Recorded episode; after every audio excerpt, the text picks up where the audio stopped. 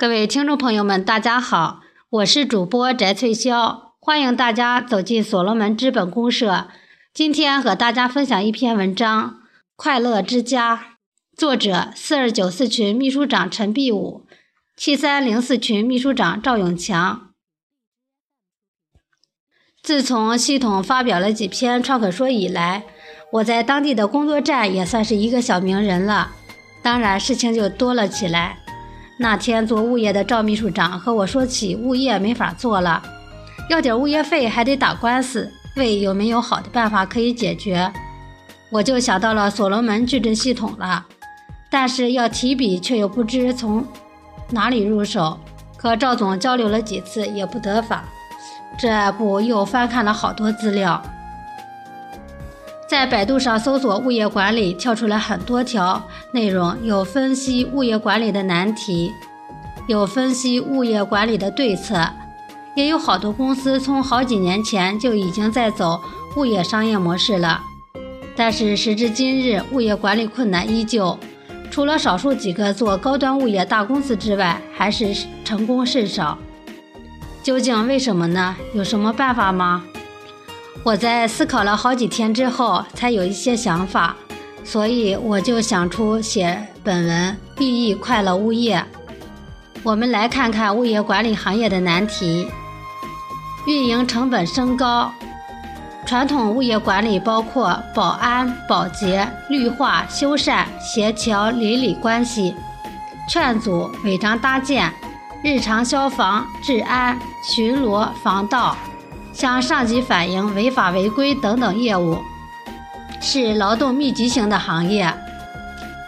人工、能源和物料等刚性成本占总运营成本的比重很大，且近年来持续上涨，职工最低工资标准不断提升，相应的社保福利等同步提高，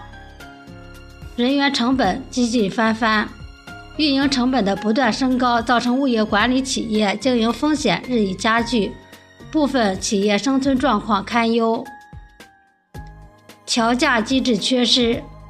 虽然特约性服务收费标准实行市场价，由产权人和物业管理公司协商议定，但是由于业主大会并不普遍，有效运行的更低。实施调价阻力很大，绝大多数项目仍不得不维持原有物业费的标准，物业服务收费已无法满足日常成本支出，企业经营维艰，由此也引发了服务标准降低，物业公司与业主矛盾加剧，甚至产生气管小区现象等等一系列问题，收入来源匮乏。物业基础服务单一，物业费成为唯一的收入来源，坐守社区资源这座金山而穷死。现在也有部分大的社区在做物业商业，但是由于没有在根本上解决物业和居民之间的对立矛盾，思维上没有转换，所以收效甚微，甚至也是关门了事，责任边界模糊。物业管理公司是联系业主之间、业主和政府部门、开发商之间的桥梁，方方面面关系复杂，责任交叉，边界不清晰，很容易发生矛盾和纠纷。在面对业主私搭乱建、房屋质量缺陷、车位设计不足等情况时，物业管理公司代人受过的现象较为普遍，对簿公堂屡见不鲜，直接干扰了物业管理公司的日常运营。人才队伍薄弱，受物业行业薪资水平偏低等因素的影响，从业人员素质整体水平不高，且人员流动性大，造成招聘及培训成本过高，服务质量得不到有效的保障，服务水平偏低，服务和管理水平一直是制约我国物业管理行业发展的主要瓶颈。不同物业公司的服务水平参差不齐。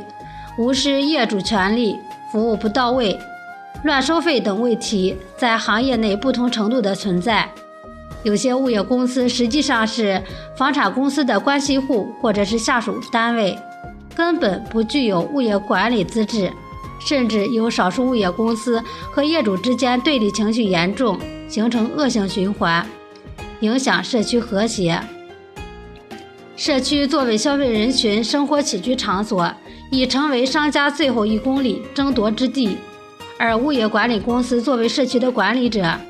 具有开展社区服务的天然优势。但究竟为什么没有转化成功呢？究其原因，还是一个信用问题和临界点的问题，没有做到以人为中心。所罗门矩阵系统在自组织的学习过程中。链接成长为百万创客家人的共生性系统，所以物业问题要真正解决，也就只有所罗门矩阵系统能解决。所罗门矩阵系统建立快乐之家的极客平台，对接到全体创客家人，以及以点带面，最终对接到每个小区业主。这样平台瞬间就拥有了几千万甚至几亿的用户。这些用户里有需要服务的业主，也就成了微客。也有能服务于其他家人的企业或者工匠或者服务员等等，也就是创客们了。这时，物业管理公司就转化为提供服务的创客。每一位创客都在快乐之家平台里注册，都有平台给予的独有的 ID 码，都有系统按照其提供的呈现所转化的数字资产。这时，物业问题就不光是物业，而是整个大家庭的快乐生活了。我们在快乐之家里生活，家电坏了，点一下平台 APP，有家人会抢单来维修，修好的费用报到平台，平台凭借满意度付费，然后向业主收费，完成单子。家里老人需要服务，点一下 APP，家人们马上送上服务，老人开心，其乐融融，增进邻里关系，不陌生，又赚到了数字资产。需要买东西，可以对接到系统的超级买手平台；需要教育，可以对接到你我他的私属教育平台；需要养老，到老了去哪的平台；要喝茶，对接到系统茶平台；要看电影，去系统电影；有债务，可以对接到系统债行；有事可以对接系统极抠我平台。需要食品到系统的大农业平台，所有的一切都在所罗门生态系统里。至于扫地、停车、收水费、煤气费、送报纸、收快递等原来物业老大难的问题，现在大家都是家人，根本就不算是问题了。甚至照看、接送小孩、社区培训、便民服务等等都不是问题了。家人们可以发挥余热，还可。赚取数字资产，我帮你收一下，你帮我照看一下，快乐社区其乐融融，从此变成快乐的天堂。原物业公司的管理人员可以减少，可以精简到必须的服务人员，而这些人员也是创客家人，也是快乐社区的一份子。你的劳动付出也可以转化成系统给予你的数字资产，这些数字资产都可以对接到系统的任何项目。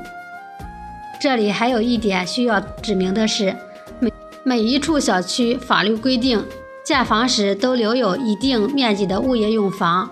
其中一部分是办公，一部分是用来经营。这些经营收入都可以转化成系统物业管理者的虚拟数字资产，都可以随着系统值钱而更值钱。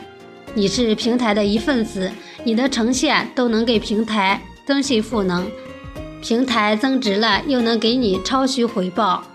在这里，所有的创客又都可以是微客。大家，你服务于我，我服务于你，根本就不用担心你偷懒了，我赚多了；你偷工减料了，我耍滑头了。在快乐之家平台里，大家本就是创客家人，你需要我，我需要你，而且我们的服务都在平台里有记录，有数字资产来体现。有大众的监督，你不做好，人家就不要你，你就只有是孤独的个体，根本就没法生活了。通过快乐之家平台，信息流、服务流、资金流在这里循环，三客闭环，它可以跨越空间、地域的限制，任何东西都可以在这里流通。我家有闲置房子，或者我要卖二手车了，往 APP 上一放。你也可以加上评估价，或者是平台里的专家创客们去评估，其他人需要了就可以在这里购买或者租赁。价值和价格自然分离，每个人为自己赚钱的同时，形成了巨大的共生系统价值。每一位家人都是快乐之家的一份子，每一位创客家人的任何需要都给系统增信赋能，系统反过来也给了每一位创客家人潮汐回报，大爱情怀，把家变大，把世界变小。场景一：楼道里有灯坏了。小张刚好晚上回来，看到了。以往的话要去找物业公司，物业公司在派人修，现在不是了。小张去小卖部买了个灯泡，动手换上去，然后掏出手机一拍，在一上传快乐之家 APP，系统一看下边有人点赞，说明哪段楼哪里的灯，系统马上就付给小张数字资产了。这还没完，小张的事迹经过众人点赞，集了一百个赞后，自动又获取了数字资产一元。小张不仅快速解决了问题，又得到了数字资产，众人都纷纷效仿，诸如扫地、停车、收水电煤气费、收发快递、报纸、小物件修缮等等，小区变得文明又卫生。大家都纷纷加入到了系统，系统一下子又多了很多的财富资源。场景二，小王买了新房，要装修，要买家具，以往都是要跑断腿，